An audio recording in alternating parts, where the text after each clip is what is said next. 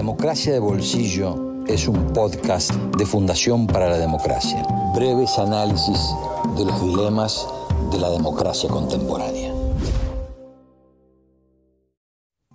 Hola, soy Lara Chiaverini. Desde la Fundación siempre hablamos de la educación, por un lado, como herramienta y motor de transformación social, y por el otro, como un derecho que tenemos que defender. Sabemos que lamentablemente todavía hay millones de chicos en todo el mundo que tienen dificultades para acceder a una educación de calidad y esto impacta en sus posibilidades a futuro. Pero también estamos convencidos de que la educación es mucho más que ir a la escuela todos los días. Más allá de que consideramos que ir a la escuela es fundamental para el desarrollo no solo académico, sino también social de los chicos, creemos que hay otras formas de aprendizaje. Además, somos muy críticos del sistema educativo, un sistema que tiene más de 150 años, como si las cosas no hubiesen cambiado en ese lapso de tiempo. Nos interesan las miradas innovadoras, las personas que se cuestionan cómo están dadas las cosas y que presentan propuestas superadoras. Por eso invitamos a Ariel H. Merpert, director ejecutivo en Fundación Ideas que Transforman, dedicada a promover la creatividad, la innovación y la cultura de TED por Río de la Plata y Clubes TED. Rara vez los docentes en la escuela le preguntan a los chicos qué los moviliza, qué los apasiona. Ariel, para vos, ¿cuáles son los principales desafíos del sistema educativo actual y qué ideas proponés para superarlos?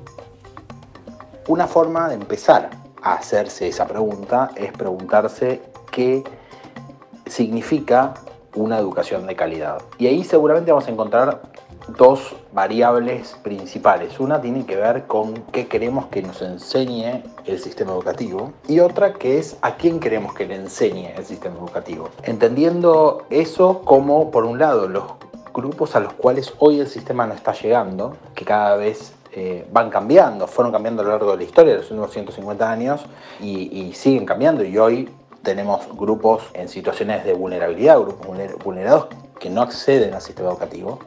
Y después está la pregunta sobre qué queremos que les enseñe. Y esa pregunta no es una pregunta fácil de responder porque requiere probablemente muchos consensos. Y probablemente una forma de encarar eso es que no hay una manera de, responder esa última pregunta y que lo que tenemos que pensar es que la educación y el sistema educativo es algo que tiene que ir evolucionando todo el tiempo. Y permite, permíteme disentir sobre que ha cambiado poco en los últimos 150 años, porque realmente cambió mucho.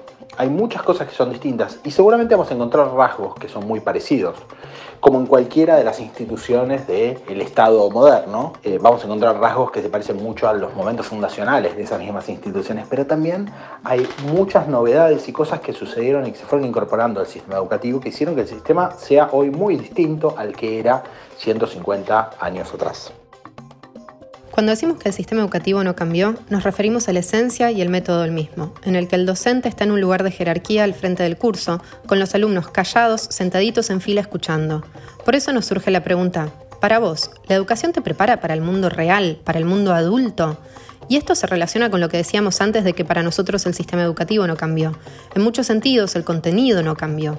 Muchas de las cosas que vemos en la escuela tienen poca utilidad práctica y otras son sumamente importantes, como por ejemplo la Declaración Universal de Derechos Humanos, que no es obligatoria.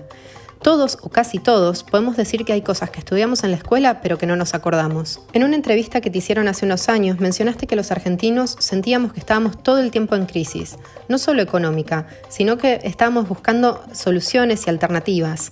¿Pensás que eso se aplica a la educación? La primera pregunta sobre todo es una pregunta que, encierra dentro de la misma pregunta una trampa, que es que si el mundo real es el mundo de los adultos. Yo creo, y esto es algo que venimos trabajando mucho con el equipo de Club TED, en que eh, los adolescentes, por ejemplo, que son uno de los grupos que el sistema educativo eh, tiene como foco principal, forman parte de la sociedad de la misma manera que la lo forman los adultos, con lo cual el mundo en el que viven ellos hoy es un mundo tan real como el mundo de los adultos. De hecho, es el mismo mundo y deberían ser escuchados de la misma forma. Dicho esto, una de las principales cosas que deberíamos tener en cuenta para pensar en esa pregunta es que la educación es en parte la forma en la que se comunica una generación con la otra. Es la organización social a partir de la cual una generación le cuenta a la otra cómo le gustaría que sea el mundo. Y si lo pensamos así, nos vamos a dar cuenta que hay muchos de los rasgos de la sociedad de hoy que están siendo proyectados a través de la educación que tenemos, independientemente de que el sistema tal vez tenga como rasgos antiguos, muchas de las, cosas que se van incorporando a la educación tienen que ver con lo que la sociedad de hoy proyecta para su generación posterior. Entonces, cuando pensamos en esto, tenemos que pensar que la nuestra es una, eh, la nuestra en Argentina en particular, pero uno podría decir en el mundo en general, tenemos la sensación de que estamos en un momento de crisis, ¿no? Entonces, si estamos en un momento de crisis o si nos autopercibimos como, en un momento de crisis, probablemente estemos depositando en, en la educación de hoy algunas estrategias para lidiar con esas crisis, con lo cual no me llamaría la atención que la educación también está en crisis. Desde la Fundación y el Museo trabajamos constantemente con chicos. Una de las cosas que vimos desde el primer día es cómo ellos buscan y necesitan espacios de escucha y contención. Cuando les das ese lugar, se abren, se involucran y se genera algo muy especial. ¿Crees que la educación formal puede buscar alternativas para incluir esos espacios en todas las escuelas de Argentina? Digo, teniendo en cuenta la realidad particular de escasez de recursos de nuestro país. ¿Cómo consideras que se puede reforzar la educación en valores? Sin duda, hay, una tensión entre un sistema que, está diseñado de una forma y un montón de docentes increíbles que hacen cosas espectaculares para ir de alguna forma adaptando, ir haciendo evolucionar ese sistema. Y, en ese sentido, los espacios de escucha y contención eh, forman parte de aquellos esfuerzos que en principio muchos docentes fueron empezando a incorporar como parte de su práctica cotidiana porque se dieron cuenta que era necesario. Y de a poquito y con mucho esfuerzo se fueron incluyendo en, algunos diseños curriculares. No obstante, creo que es fundamental y es algo que trabajamos mucho con el equipo del Club Esteder, que es que tenemos que encontrar una forma sistémica de que en los espacios educativos las ideas, especialmente de los adolescentes, pero también de los niños, sean escuchadas. Y no solamente sean escuchadas, sino que sean incorporadas de alguna forma en la manera en la que hacemos las cosas. Es decir, escuchar es una habilidad que necesitamos eh, desarrollar. Y necesitamos desarrollar una escucha crítica, ¿no? Una escucha crítica entendida no solamente como escuchar críticamente lo que dice el otro, sino escucharnos a nosotros mismos de una forma crítica.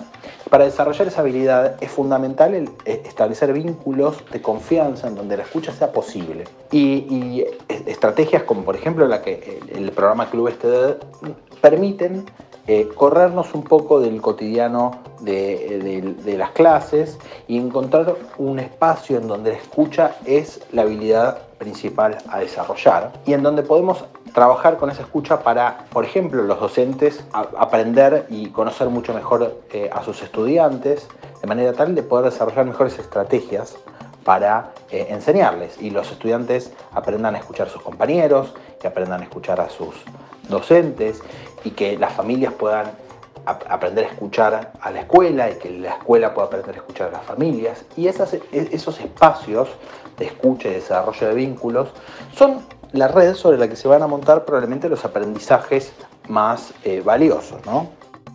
Coincidimos con Ariel en la necesidad de generar esos espacios de escucha y todos los que estamos involucrados de alguna forma u otra con las instituciones educativas aprendamos realmente a escuchar. Estamos convencidos de que hay que repensar el sistema educativo y escuchar lo que los chicos tienen para decir. Es hora que le demos el lugar que merecen y aprender de ellos en un marco de respeto, acompañamiento y contención. Pero repensar el sistema educativo tiene una causa mucho más profunda que simplemente rediseñar la currícula. Implica no solo actualizar los contenidos, sino ir a la espina más profunda de todos nuestros problemas y a la solución para todos ellos. Cuando Sarmiento dijo que todos los problemas son problemas de educación, nunca estuvo tan en lo cierto. No existe arma o herramienta más poderosa que la educación, ya sea para evitar un caso de bullying o para la mismísima transformación social. Si queremos combatir la desigualdad de género, erradicar el acoso escolar o el grooming, atacar de lleno a la corrupción, conciliar una cultura de paz y solucionar mil problemas más, el medio es la educación. Educación en las escuelas, pero también en el seno de la familia y en el grupo de amigos, en la calle, en el trabajo, a los chicos, a los jóvenes, a los adultos, a nosotros. Para pensar, reflexionar y construir una mejor democracia.